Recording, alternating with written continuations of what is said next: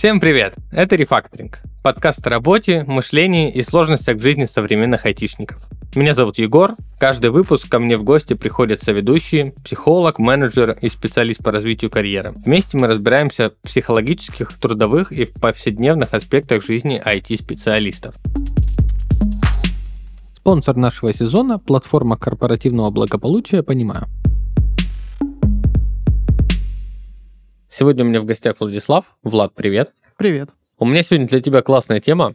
Это лишние строчки кода, как избежать ненужных действий при решении задач. Мне кажется, это вообще громадная проблема э, у сотрудников, по крайней мере, моих, которые вечно оценивают задачу в один день, потом делают ее три дня и непонятно чем занимаются. Надеюсь, они меня не слушают сейчас. Вот то, что я на них так говорю. Хотя да. Но тут как бы вот э, интересно, а в чем может быть проблема? Э, у меня вот как бы в голову сразу приходит несколько таких штук. Это они отвлекаются, это они делают какие-то не те задачи, это может быть виновность со стороны менеджмента, то бишь меня там и э, продуктовой команды, которые там ставят какие-то неприоритетные задачи вперед, или, может быть, какие-то мелкие задачи срочные, но пока ты переключаешься на эту мелкую задачу, ты теряешь время. Может, у тебя еще какие-то идеи есть, Влад, как вообще считаешь, и согласен ли ты с моими? Слушай, ну тут помимо, да, того, что менеджер может неправильно поставить приоритетность задач, и там, да, ты даже в течение дня себе можешь неправильно выставить приоритетность задач, и устанешь на каких-то не особо важных задачах, которые тебе стоило бы решить чуть попозже, и приступая к более важной задаче, ты уже не сможешь там нормально мыслить, ты уже подуставший весь и сделаешь ее не так хорошо, как мог бы. Или потратишь на нее больше времени. Это тоже очень сильно влияет. А то, что ты О, ну, говорил... ну, кстати, ты правильно сказал, да, состояние, наверное, текущее тоже может влиять. Типа, да, уставший, ты не уставший. Да, и, да, да. может быть, Тут... ты 10 уже мелких задач за день сделал, у тебя мозг уже просто отказывается принимать новую информацию. Тут, в принципе, Кстати, ты прав. нужно вообще все базовые вещи придерживаться, то есть хорошо выспаться, нормально кушать, э, пить достаточное количество воды, заниматься спортом, да, то есть мы возьмем базу, которая должна быть у каждого человека, чтобы ты, э, решая какие-то задачи, неважно, это задачи по работе или это твои личные какие-то задачи, что-то ты там для себя делаешь, для семьи, ты должен, ну, адекватно функционировать, должен поддерживать свое тело в тонусе. Это одно из базовых, мне кажется, что ты, в принципе, должен делать сам с собой. Блин, ну, заниматься спортом, конечно, звучит ужасно. Да нет, хорошо это звучит, пробуйте. Найдите просто свой спорт. Лежать в позе йоги, э, когда ты просто лежишь. Отличный спорт. Ты говорил про планирование и про оценку сроков. Тут э, есть интересная, кстати, вещь при оценке сроков, когда ты смотришь на ТЗ, неважно, насколько оно там детально проработано, хотя это тоже влияет. Чем детальнее проработанное ТЗ, чем детальнее оно прописано, угу. тем легче Где оценить. бывает детально проработанное ТЗ, да, да, да, да, да. мне. Вот, но даже в таком случае есть ситуации, когда ты э, оценил задачу, вот как ты говоришь, в один день, да, потом ты делаешь ее 4 дня, потому что у тебя появляются еще дополнительные задачи, потому что любая задача имеет древовидный эффект, и ты вот начинаешь со ствола, это основная задача, которую тебе нужно сделать. И пока ты ее делаешь, у тебя появляются ветки у этой задачи. То есть, условно, ты пишешь код, делаешь какую-то, не знаю, функционал какой-то реализуешь, и тебе нужно описать определенную функцию. Э, это ответвление, это новая ветка ты переключаешься на нее, думаешь, сейчас я быстренько напишу эту функцию, а потом тебе нужно написать еще несколько объектов внутри этой функции и ты переключаешься на эти объекты. То есть у этой ветки еще появляются ветки, и ты, получается, раздуваешь эту задачу достаточно сильно. Ну, как бы получается, что да, ты эти ветки предсказать не мог на этапе декомпозиции. Там, ну, наверное, на этапе декомпозиции еще уже мог предсказать, но на этапе какого-то чернового оценивания. Да, да, ты просто думал, что решится проще, оно проще не решилось, и ты такой, ну, значит, надо это реализовать, и такое это дополнительное время. Но, с другой стороны, это же как бы не не лишнее время, не лишние вот эти вот строчки кода, как будто бы так и должно быть. Тут, наверное, все-таки проблема в какой-то оценке, там, невнимательности, не знаю, там, недостаточности компетенций, какого-то опыта, поэтому сотрудник, например, плохо оценил.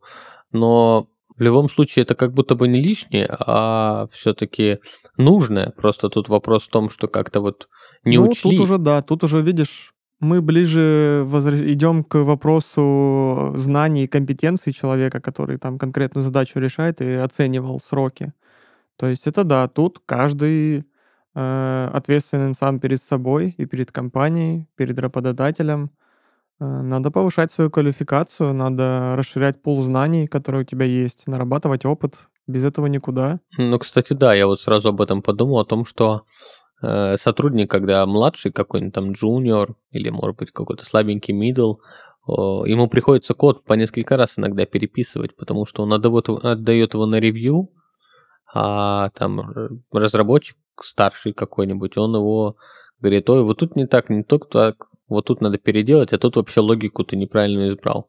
И он переделает по несколько раз, и вот, вот это как раз-таки получается лишние строчки кода, но как будто бы и нельзя выйти из этой ситуации. Ну, в данном случае, ты же типа джун, ты как бы таким образом развиваешься. Сегодня ты переделал, э, а завтра ты уже сделаешь правильно подобную задачу. Даже если не упираться в то, что Джун, а просто брать, ну вот, среднестатистический программист, да, Ему поставили какую-то Ну да, задачу. который не сталкивался, например, с какой-то областью там, с разработкой, с каким-то таким же кодом он еще не сталкивался, и первый раз вряд ли он его сделает идеально. Вот. Э, и тут, наверное, единственное, что можно пожелать, это развиваться. Другой вопрос, типа, вот если ты второй раз также накосячил на том же самом месте, вот это уже прям, конечно, не очень. А когда первый раз, ну, если вам нужно задачу решить быстро и в срок, возьмите сеньора, тогда на эту задачу платите ему в пять раз дороже, в пять раз больше денег, и он вам все сделает с первого раза. Ну и то не факт. Ну тут смотри, тут еще какая вещь. Мне у Стивена Кови нравится, у него есть один пунктик такой, затачивайте пилу. Э, он рассуждал над тем, что там история у него классная была про дровосека, что идет... Мы, э, по-моему, с тобой вместе проходили этот да, да, да, да, да. Мы Курс, вместе обучались, да, на одном курсе, поэтому, ну, я ее расскажу для слушателей. Да, да, конечно, рассказывай. Шел мужичок, э, видит второй мужичок э, яростно бьет по дереву топором. Бьет, бьет, уже весь красный, потный, уставший. А засечек особо нет. Он к нему подходит и говорит, что ты делаешь? Тут говорит, да вот дерево рублю, все никак не рубится. Топор туповат немножко не получается нормально срубить дерево. Он говорит, так пойди в деревню, да заточи топор. Он такой, да ты что, это сейчас надо все собрать, идти в деревню, там тратить время, точить топор, потом идти назад, потом опять рубить это дерево. Не, я лучше сейчас дорублю. И вот он рубит, рубит это дерево. Первый мужик уже в деревню успел сходить, топор заточил, вернулся, уже два дерева срубил. И тут посыл именно в том, что потратьте время на подготовку, перед тем, как делать какую-то задачу. И вы тогда ее сможете сделать легче, быстрее и качественней, чем вы будете напрямую ломиться. Вот точно так же ты говоришь с примером с программистом, можно поставить человеку задачу, и он может в тупую начать ломиться с тем пулом знаний, который у него есть. Он такой, мне кажется, что я знаю, как это решить быстро, начнет это делать, и может так получиться, что займет это очень много времени. Либо он может потратить время на подготовку, то есть изучить вопрос, посмотреть, может какие-то библиотеки есть, которые уже решают его задачу, и не нужно изобретать велосипед, а просто пользоваться готовыми решениями. Посмотреть тот же Stack Overflow, то есть, ну, посмотреть информацию, подготовить почву, и тогда уже приступать к работе. Мне кажется, вот такой вариант развития событий, он очень сильно облегчает э, вот неправильные шаги лишние, потому что ты можешь э, сделать э, вывод 30 строчек кода, да, э, где каждая строчка будет э, цифру выводить э, на один больше, чем предыдущую. А можешь почитать, что такое цикл, и сделать это гораздо меньше, гораздо быстрее. Ну да, в старых проектах есть такая штука, как рефакторинг, вот, который тоже, в принципе, э, его отсутствие, точнее, влечет к тому, что код становится все сложнее и сложнее, какие-то доработки делать все как бы нереальней, Э, но тут тоже нужно вот, э, как бы у меня на проектах опыт разный был, и тоже не всегда рефакторинг как будто бы выгодно делать. Да, он вроде как принесет пользу, и разработка будет быстрее. С другой стороны, рефакторинг тоже занимает какое-то время. Если тебе нужно там в этот модуль влезть один раз за год, то как будто бы невыгодно получается. Да, может быть, там в разрезе пяти лет ты сэкономишь время, но проблема в том, что вот сейчас, в данный момент, разработчик нужен, а что там будет через 5 лет, неизвестно. Как бы тоже нужно вот взвешивать эти, эти плюсы и минусы. Но однако, да, рефакторинг, наверное, это тоже один из способов. Вот рефакторинг, подготовка, изучение материала, может быть, там, не знаю, э, созвон с каким-то более опытным разработчиком, который намекнет какой-то план действий или там проверит твой план, по крайней мере. Вот. То да, это, наверное, все приносит к тому, что код будет э, лучше написан, меньше этих личных строчек и меньше каких-то отвлечений. Да, и это, в принципе, такой, знаешь, он универсальный совет, он касается не только разработчика-программиста, его можно применять универсально. Это всего касается. Особенно вот ты говоришь позвонить более опытному человеку. А, я сейчас э, книжку «Несы» читал последние две недели, и там несколько раз проскакивала фраза, что типа для того, чтобы сделать э, что-то быстрее, наймите тренера, коуча или наставника, который проходил уже этот путь, потому что он уже набил эти шишки, он уже знает, где есть проблемные места, где можно споткнуться, как сделать что-то быстрее. И с помощью наставника ты сделаешь свой путь гораздо проще и гораздо быстрее, и дойдешь до результата гораздо быстрее. На то они и наставники. Я такой, я раньше, знаешь, так на это все смотрел, вот на всяких этих тренеров, коучей. Я не говорю про инфо-цыганство, я именно вот про тех, кто передает знания. И я так не очень на них смотрел, думал, да я сам лучше разберусь, сам приму знания, что я... я же вроде не глупый, открою, найду, сам все сделаю. Но сейчас все больше склоняюсь к тому, что в некоторых вопросах, в принципе, вот нанять тренера или коуча не такая уж и плохая идея. Ну тут да, тут вопрос получается в окупаемости вот этого времени. Э, то есть насколько принесет тебе это пользу, насколько это будет там дешево. Типа у нас же главное сэкономить время и деньги. Да, да, да. Э, поэтому тут нужно уметь взвешивать вот этот вот какой-то соблюдать баланс. Хотя я согласен с тобой, коуч какой-нибудь хороший реально принесет пользу и в целом э, окупится. Но, увы, не, кажд... не, не все это понимают, во-первых. Во-вторых, не каждый коуч реально того стоит. Ну и в-третьих, опять же, нужно найти на это ресурсы в данный момент. Как бы ресурсы как бы в каком-то длительном диапазоне неопределенно есть, но когда тебе нужно сделать вот э, там в ближайшие две недели, не знаю, три релиза выпустить, у тебя нет э, времени на этого коуча, и приходится как-то чем-то жертвовать. Кстати, да, насчет вот этих вот лишних строчек кода, мне кажется, очень хорошая практика э, там проводить ревью какой-то регулярный, потому что, ну, что меня удивило, не все команды проводят ревью, вот насколько я знаю, то есть между собой там сотрудники. И в жизни, соответственно, чтобы не отвлекаться, э, нужно как-то с коллегой, с другом, там, не знаю, когда ты выполняешь какую-то задачу, проводить какой-то такой контроль показать, вот я вот так сделал, как считаешь, типа норм, не норм. То есть это мне кажется, ко всему подходит не только к программированию, а в принципе вот к любым каким-то вещам, не знаю. Да, Особенно да. если ты э, новичок э, там, в этом каком-то действии. Не знаю, если ты борщ готовишь, вот первый раз ты готовишь борщ, и, наверное, глупостью будет взять и вот самому его от начала до конца приготовить, а потом в конце отнести маме и сказать, мам, как борщ. Наверное, проще позвать просто маму к себе на кухню, посадить ее там, не знаю, с книжкой или что он там делает, и раз там в 10 минут ей показывать э, какие-то вот промежуточные этапы. Ну да, это вот видишь, это мама как наставник, если выступает. Ну да, да, вот я же как раз к этому веду. То есть, э, но тоже это же затрата времени, э, каких-то ресурсов. Угу. Типа мама может в этот момент, не знаю, белье постельное стирать или просто отдыхать у себя в комнате, а будет за тобой следить. Ну, как бы, в общем, надо, наверное, взвешивать вот эти штуки. Да, да. И по поводу ревью я тоже с тобой очень сильно согласен, потому что это сильный и полезный инструмент, который тебе позволяет взглянуть на ситуацию уже завершенную и сделать какие-то выводы. То есть основная цель ревью, ну, если просто очень говорить, это что мы можем сделать в следующий раз лучше или быстрее, или качественнее. То есть вы просто смотрите на те процессы, на те действия, которые вы делали, и смотрите, как их оптимизировать, сделать лучше. Ну да, такая мини-ретроспектива, только в разрезе какой-то одной задачи небольшой. Да, да, есть. да. Очень, очень полезная вещь. В принципе, ее надо везде применять. как ты правильно сказал, не только в программировании, в целом применяйте ее всегда и везде. А, очень поможет вам по жизни. Ну да, я с тобой полностью согласен, но на самом деле я имел в виду другое ревью.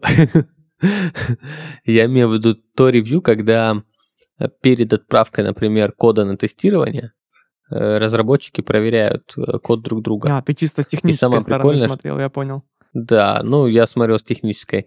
Э, что мне больше всего в этом нравится, что джун может проверять сеньора, сеньор джуна, но в любом случае код без ревью хотя бы одного человека не выливается, то mm-hmm. есть не апрувится.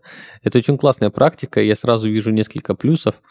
Ну, первое, то, что э, все-таки, когда ты делаешь какой-то большой объем работы, глаз замыливается, О, ты можешь да. просто не заметить косяк и тебя просто проверят э, свежим взглядом и найдут какие-то мелочи. Ну, это основная, наверное, цель. Да, а второе, фактор. то, что менее опытный сотрудник может научиться.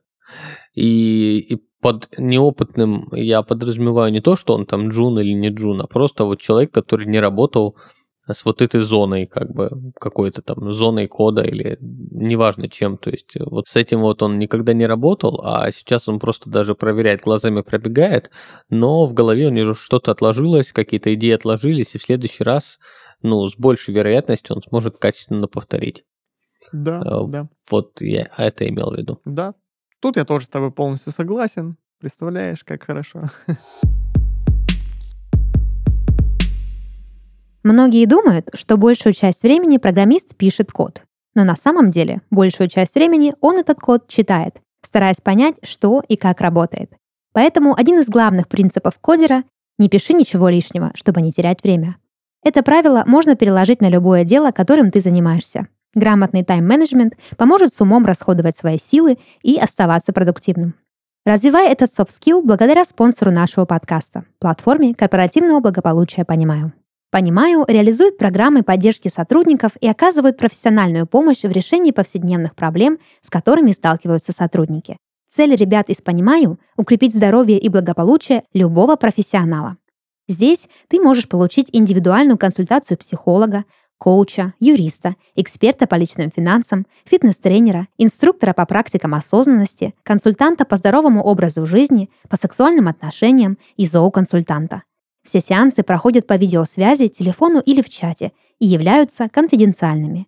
Ты можешь выбрать эксперта для консультации на основе его опыта и квалификации, а также оценок и отзывов пользователей, которые уже попробовали услуги «Понимаю». На сегодняшний день платформой воспользовались более полутора миллионов сотрудников, которые работают в таких компаниях, как Сбер, ВК, Озон, JTI.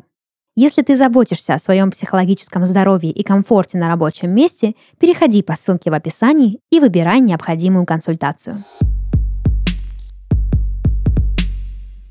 Такой вот вопросик у меня еще есть по поводу лишних строчек кода и того, что мы лишнее делаем. У меня часто бывает такое, я сейчас с этим стараюсь бороться, я это трекаю за собой, стараюсь искоренять, это то, что я часто либо переключаюсь на что-то, либо отвлекаюсь. То есть я при решении какой-то задачи, ну, у меня по специфике работы, я переключаюсь иногда часто очень на другие задачи, но это мы опустим. Поговорим именно про отключение а, от того, что я отвлекаюсь на что-то. Сидишь в социальных сетях закр- запрещенных организаций. Да, вот понимаешь, то есть то почта пришла какая-то, то есть я сижу, работаю, вот у меня встреч нет впереди, мне нужно сделать конкретную задачу, я сижу на ней, работаю, у меня то оповещение какое-нибудь придет, то на телефоне что-то засветится, то кто-то мне напишет там не в рабочий, а в личный чат, да, там что-то мимасик какой-нибудь скинет, кто-то там мне на музыку какую-то, смотри, какой трек нашел. И ты такой вроде бы не сильно отвлекся, да, ты там, ну, посмотрел, такой, ха-ха, хихи, ответил на мимасик, вернулся к задаче. А с другой стороны, у тебя это и мозг переключает. И ты сильно отвлекаешься на самом деле от настроя, потому что ты там был серьезно ну, да, настроен. Чтобы в контекст да? вернуться, потом больше нужно времени. Да, ты был настроен решить эту задачу, ты такой, все, я пру как танк, потом отвлекся такой на буквально там 15 секунд, ты такой ха-ха-хи-хи, и возвращаешься, и у тебя уже настрой танк. совершенно не тот, ты такой, так, что я вообще делал? а что мне надо было сделать, и пока вот это вот мозг опять перестроится на рабочие рельсы, как ты вот считаешь, это сильно плохо в целом, то, что мы сейчас в таком очень шумном информационном потоке живем, что у нас отовсюду пытается нас что-то дернуть, то умные часы, то телефон, то компьютер, то ноутбук, то еще кто соседи там что-то кричат. Ну, слушай, конечно, это плохо, ну, если смотреть вот э, с той ситуации, которую мы с тобой обсуждаем, потому что это на 100% ну, как бы мешает. Ничего полезного как будто бы в этом нет. С другой стороны, это вот текущие реалии, и тут, наверное, первое, это вопрос в личном каком-то тайм-менеджменте, когда ты планируешь там, не знаю, посидеть в социальной сети. Планируешь посидеть в социальной сети, такой себе 15 минут во время работы выделил, да, сегодня ТикТок. Да, да. Встреча с ТикТоком. Планируешь посидеть в социальной сети, да, встреча с ТикТоком. Или с, да, с организацией вот той, которой фотоаппарат на заставке да, стоит, да, запрещена да, вот квадратная. Квадратная, да. Вот. Э, а второе, вот, кстати, знаешь, о чем я подумал? А вот интересно, вот эти проблемы, которые ты перечислил, они были бы при очной работе? Или там все-таки меньше отвлечений? Очное ты имеешь в виду в офисе? Ну, в смысле, да, работа из офиса, не удаленная. Ну, вспомни свою работу из офиса. Ты разве не отвлекался на телефоны, на коллег, на мессенджеры, на мимасики? Да нет, определенно отвлекался. Вот интересно было бы сравнить, где больше. Ну, дома, конечно, Но... больше. У тебя нет э, не то чтобы угрозы, это будет не так, конечно, звучать, но над тобой, условно, над душой никто не стоит в конкретный момент времени. И ты, ну, дома на удаленке ты себя, конечно, чувствуешь более раскрепощенно в этом плане. Да. Я хочу тебе рассказать про коллегу. У меня новый сотрудник недавно вышел угу. в компанию. Э, вот, он э, сеньор разработчик. Вот, и буквально там, не знаю, в первую неделю работы в какой-то момент он просто перестал всем отвечать во время рабочего дня. И мы такие панику забили, что такое, почему он не отвечает. Как бы он вроде онлайн, но у него стоит, типа, отключены уведомления mm-hmm, в Слаке. Ну, естественно, я как менеджер думаю, ну вот он охренел вообще, короче. Я ему хотел уже на телефон позвонить, а он еще в слаке номер телефона не указал в тот момент. Вот, еще потому что только пришел, еще не все завел, куда надо информацию. Я уже думаю, блин, куда пропал, что за фигня, только вышел на работу, уже не работает нифига. А потом я с ним связался через время, и он мне объяснил, он говорит, а я код писал. Я типа, когда код пишу, я себе выделяю там типа полтора часа и вот сижу непрерывно пишу код. Ну там или разбираюсь в текущей задаче.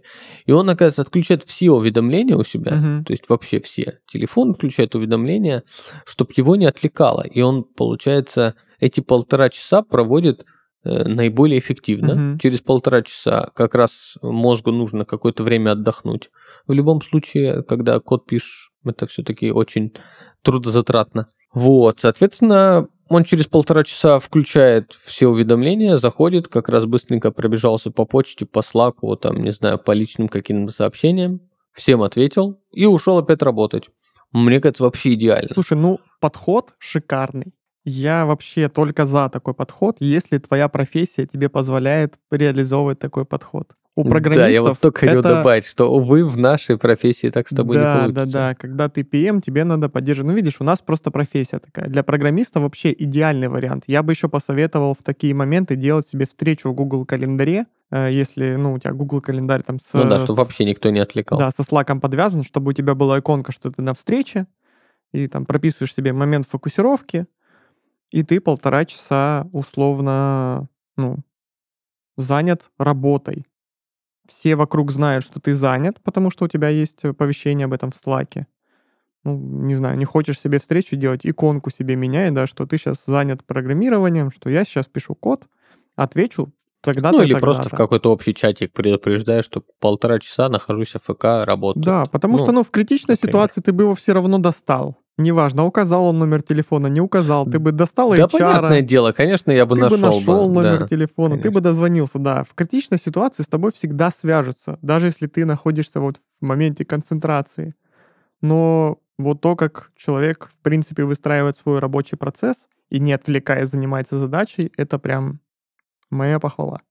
Да, но вот я думаю, что я бы так не смог. Даже если убрать из обсуждения того, что я project менеджер и у меня постоянно 10 задач параллельно выполняются, и там у каждого какие-то свои проблемы, у кого бага, у кого созвон, у кого ТЗ отсутствуют задачи, и куча каких-то проблем, и ты параллельно пытаешься все решить.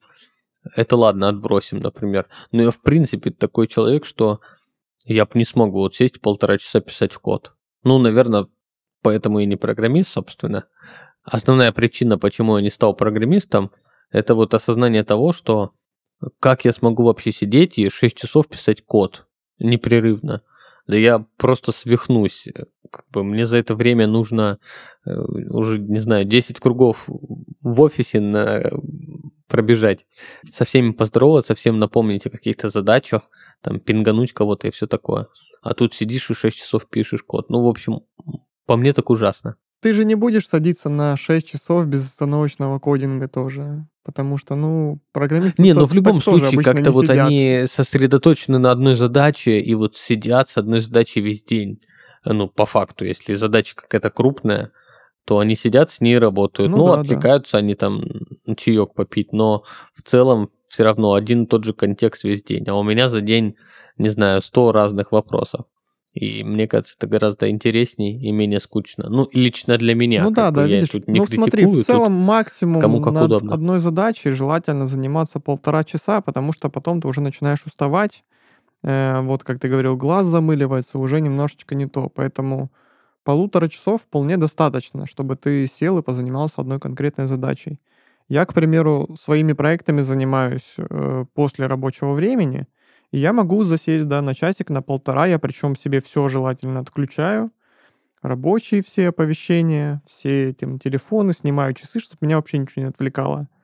Все соцсети себе закрываю, ВКонтактики всякие. Все, у меня только вот... Э, у меня даже в опере есть э, три вкладочки. Одна типа личная, где у меня там соцсети, картиночки, всякое такое, ютубчик. Одна рабочая, где только рабочие вкладки открыты. Одна вот для моих личных дел — там вот чисто те проекты, которыми я занимаюсь самостоятельно, и больше ничего, чтобы у меня тоже ничего не отвлекало. Поэтому я себе все глушу и могу, да, там час-полтора спокойно заниматься. И на самом деле это очень продуктивно, потому что я могу сравнить с тем, как я точно так же делал, но отвлекался, и насколько хуже у меня получались результаты, и насколько дольше я мог делать одну и ту же задачу. То есть я там переключался постоянно, на что-то отвлекался, кому-то отвечал.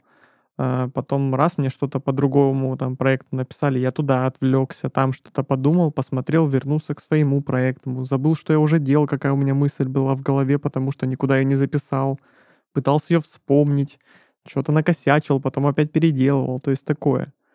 Моменты концентрации — это очень полезная, интересная фишечка. Да, я согласен.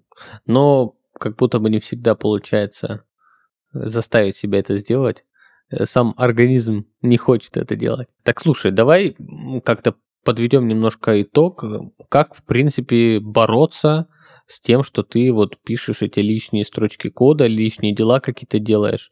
То есть, ну, первое, наверное, основное, это просто тайм-менеджмент для того, чтобы не отвлекаться на другие задачи. Да, да.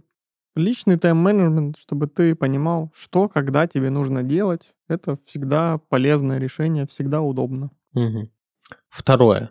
Второе, это, наверное, просто твой личный опыт, э, личный какой-то профессионализм э, в работе над той задачей, которую тебе нужно выполнить. То есть, если ты опытен, то ты меньше этого лишнего кода пишешь, меньше лишнего времени телодвижений тратишь, просто потому что ты уже знаешь, как это делать. Да, То есть да. Набирайтесь опыта, учитесь, и будет вам счастье. Ваши знания, ваш опыт, который вы приобрели за время того, как вы работали в вашей специальности, плюс повышайте квалификацию, изучайте курсы, новые знания приобретайте, общайтесь с людьми, которые опытнее вас, чтобы перенять знания у них.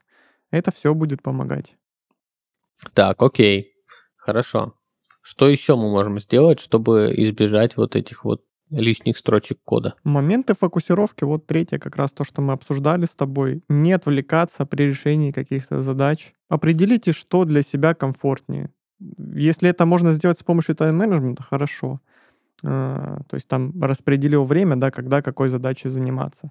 Если нет, и тебе надо там в рандомное время в течение дня заниматься какими-то задачами, делайте себе время для фокусировки, уберите гаджеты, которые могут вас отвлекать, э, уберите всплывающие там сообщения, оповещения, позакрывайте соцсети, э, все, что может отвлечь от решения конкретной задачи, все, что вас может отвлекать, там, закройте кошку, в конце концов, на кухне, пускай она там 20 минут, 30 минут посидит рядом со своей чашечкой и мисочкой, и побудет там в спокойствии, вы спокойно позанимаетесь делами, потому что бытовые домашние вещи тоже иногда отвлекают, не только социальные сети.